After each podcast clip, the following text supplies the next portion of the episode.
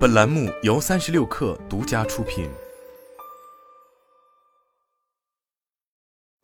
本文来自界面新闻，作者张明瑞。近日，继只租不卖高价登陆德国等欧洲国家市场引发争议后，蔚来 CEO 李斌的言论再一次登上热搜。李斌在日前的一次采访中表示，希望蔚来汽车能在二零三零年能跻身行业前五。为了这一目标，除了大举进军欧洲市场，蔚来汽车还计划在二零二五年底之前进入美国市场。今年八月就曾有外媒报道称，蔚来汽车已于美国加州圣何塞成立美国总部，该总部计划十一月在圣何塞安装首个用于测试的换电站。此外，李斌还表示，蔚来汽车计划推出一个子品牌，主打廉价车型。早在二零二一年就有消息爆出，蔚来将打造子品牌，内部代号为阿尔卑斯。子品牌将产品定价区间将下调至二十万元到三十万元之间，预计二零二四年实现量产。二零二二年六月，李斌在用户沟通会上表示，未来正在加快对于二十万元级别车型的研发进度，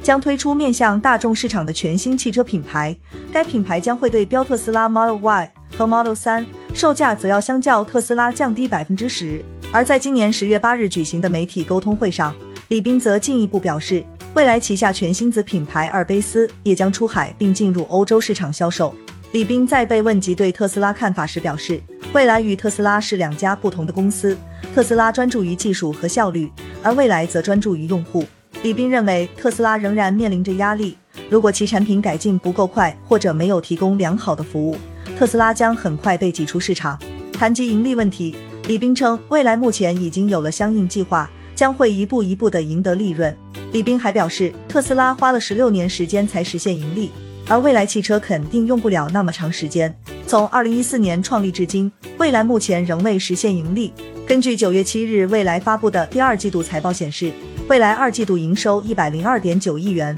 同比增长百分之二十一点八，创下了单季营收新高。整车销售毛利率则为百分之十六点七。销量方面，蔚来汽车第二季度共计交付新车两万五千零五十九辆。同比增长百分之十四点四，相较第一季度环比下降百分之二点八。在财报中，蔚来还为自己定下了三点一万辆至三点三万辆的第三季度交付指引，为单季度交付指引新高。